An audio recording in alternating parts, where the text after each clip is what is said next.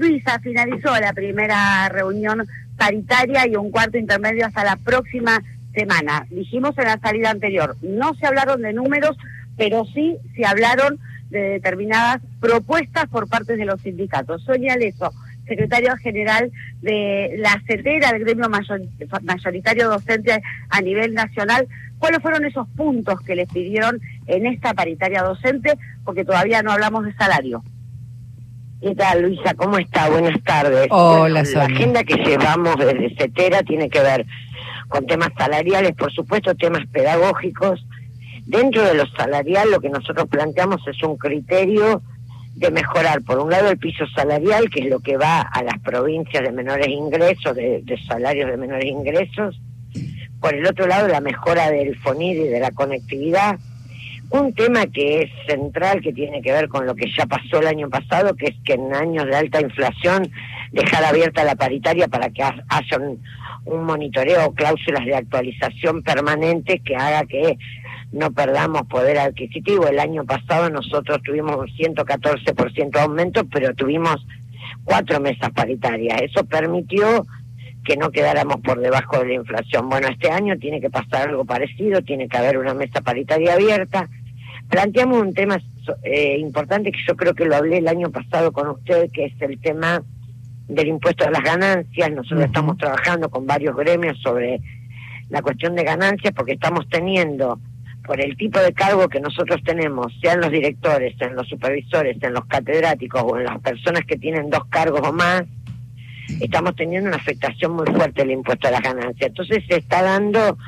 una situación que, por ejemplo, una maestra o una profesora sostén familia, porque como lo hemos hablado con usted muchas veces, nosotros tenemos un porcentaje altísimo de mujeres, más del 90% en el nivel primario inicial y especial, el 70% eh, en el nivel secundario y ya se empareja un poco más, 60 y pico en el nivel superior, somos mujeres. Muchas de esas compañeras son sostén de familia. Una docente que trabaja doble cargo, 44 horas o 40 horas en secundaria, o una directora con horas cátedra, está tributando una, un ingreso verdaderamente alto y además no podemos hacer deducciones que sí puede hacer el sector privado. Entonces, estos temas lo hemos planteado tanto el ministro de Economía a fin del año pasado, como en una coordinadora de gremios donde está la bancaria, los judiciales, nosotros, mineros, jerárquicos, eh, como al ministro de Educación hoy y también a fin de año pasado.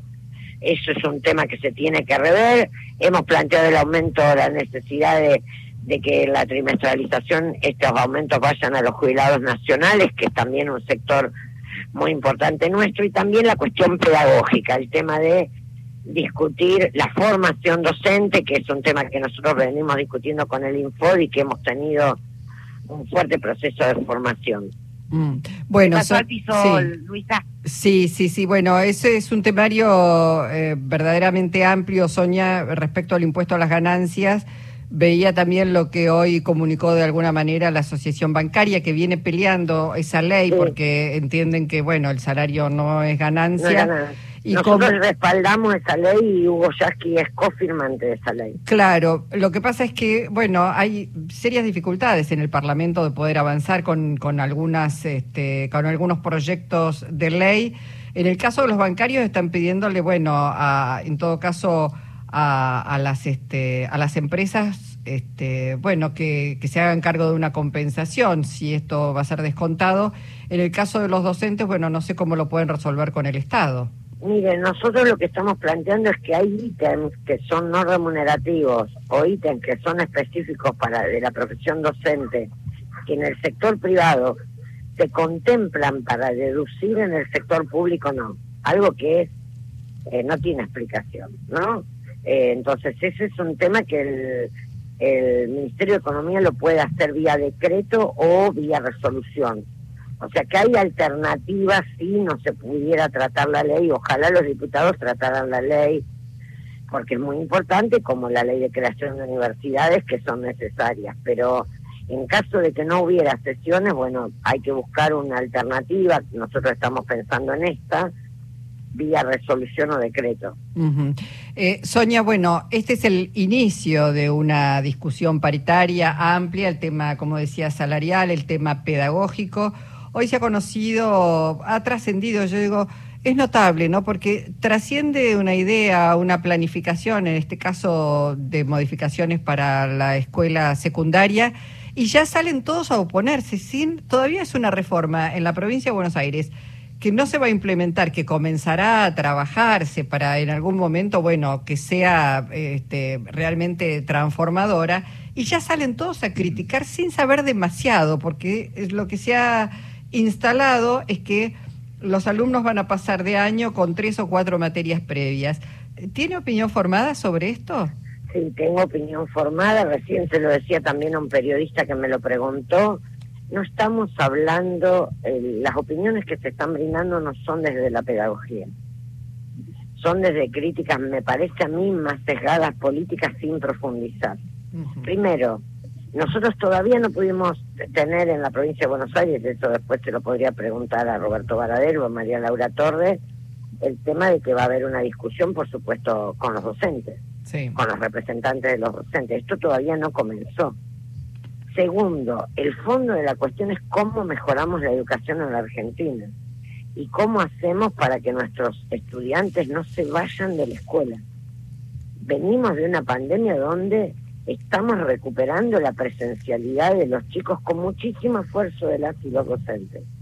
Tenemos que discutir cómo mejorar la calidad educativa. Para eso hay muchos instrumentos. Hay países europeos exitosos, yo soy miembro del Internacional de la Educación, donde el método o la forma en que nosotros, los chicos repiten de año, no existe. Se cursa de otra manera, se avanza de otra manera y son muy exitosos en los en los programas de estudio. Entonces me parece que el objetivo tiene que ser la discusión de fondo, que es una discusión eminentemente pedagógica. Y creo que recién comienza, como usted dice, no se puede opinar sin siquiera saber. En el caso nuestro todavía no nos hemos sentado a discutir. Creo que hay que discutir de fondo cómo es la cuestión, cómo va a ser eh, la discusión y por supuesto la consulta a los docentes que que tiene que ser permanente. Claro. Bueno, no peligra el inicio de clases ni mucho menos, quedarán para este un próximo encuentro. Las clases, eh, digo, a diferencia de muchos otros años, no tienen ningún tipo de amenaza de no comienzo. Mire, yo digo todos los años lo mismo, esperemos que no. La voluntad nuestra es que haya una buena discusión, me olvidé decirle un tema de la agenda, que es el tema del financiamiento educativo. Nosotros estamos planteando una nueva ley de financiamiento educativo, justamente para mejorar un montón de cuestiones pedagógicas que estamos planteando, que vaya del 6 al 8% del PDI, y lo hemos planteado también hoy. Bueno, Sonia, muchísimas gracias por su tiempo. ¿eh? Gracias a usted como siempre, Luisa. Hasta luego. Un abrazo. Sonia Leso. Bueno.